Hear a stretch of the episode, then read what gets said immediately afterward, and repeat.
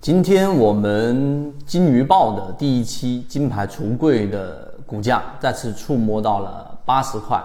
然后呢，股价最高涨幅百分之七点一七。所以今天我们用三分钟来给大家去讲一个在交易过程当中非常重要的双轨分析法。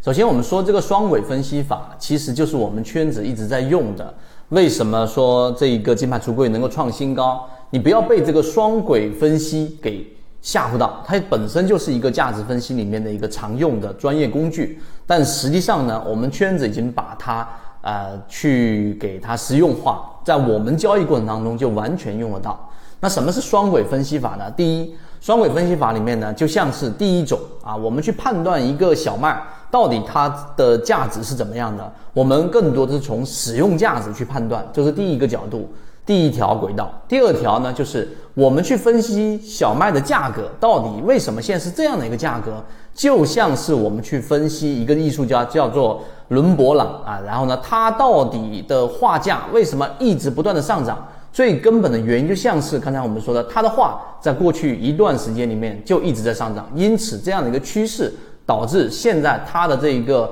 画作价值性非常高，价格也非常高，这就是双轨分析法。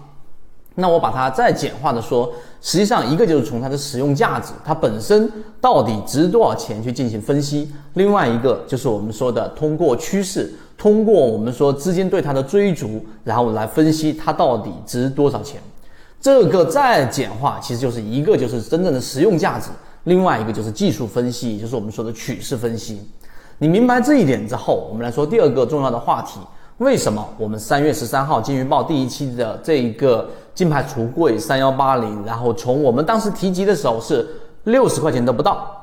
啊五十九块多。三月十三号、三月十五号是第一个交易日，一直到今天盘中最高冲到了七百分之七点一七，然后八十块已经突破掉了，涨了百分之三十多。为什么？其实这里面就是用到了双轨分析法。为什么？第一。我们从价值面，也就是我们航线给大家提供的整个方式当中，我们提到它本身有两个很重要的因素。第一个，它是做我们说的家具定制的、橱柜定制的。我们目前国内的这样的一个渗透率，这个行业的渗透率是远低于欧美市场，所以呢，这是它的一个空间。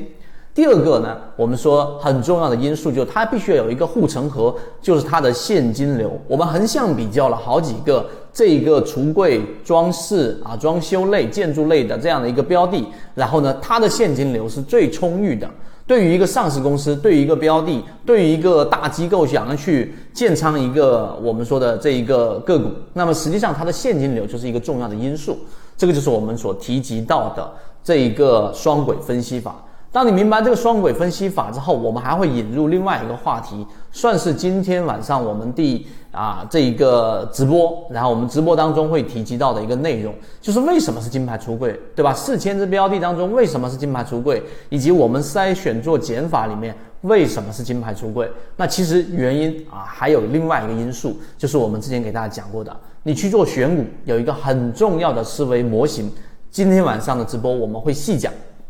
那就是你要找到标错赔率的这一个啊，这个这个赌博也好，或者说交易也好，为什么我这么说？在我们很早之前给大家提到过，最最原始的地性原理，就像是你去这个下注赌马，那这这个赌局的整个胜算，你的胜率是二分之一，就是你有百分之五十的胜率啊，你可能就是大家五十五十怕，然后呢这样的一种胜率。但是有一个很重要的因素，就是它的赔率是一赔三，你明白了吗？按照常规的百分之五十的胜率来说，一赔一，对吧？那这里面给出的是一赔三的这样的一个赔率，这个赔率就叫做我们说的赔率标错了。你找到这样的一个交易，找到这样的一个标的，找到这样的一个鱼池当中的一个标的，那么你就可以果断的下注。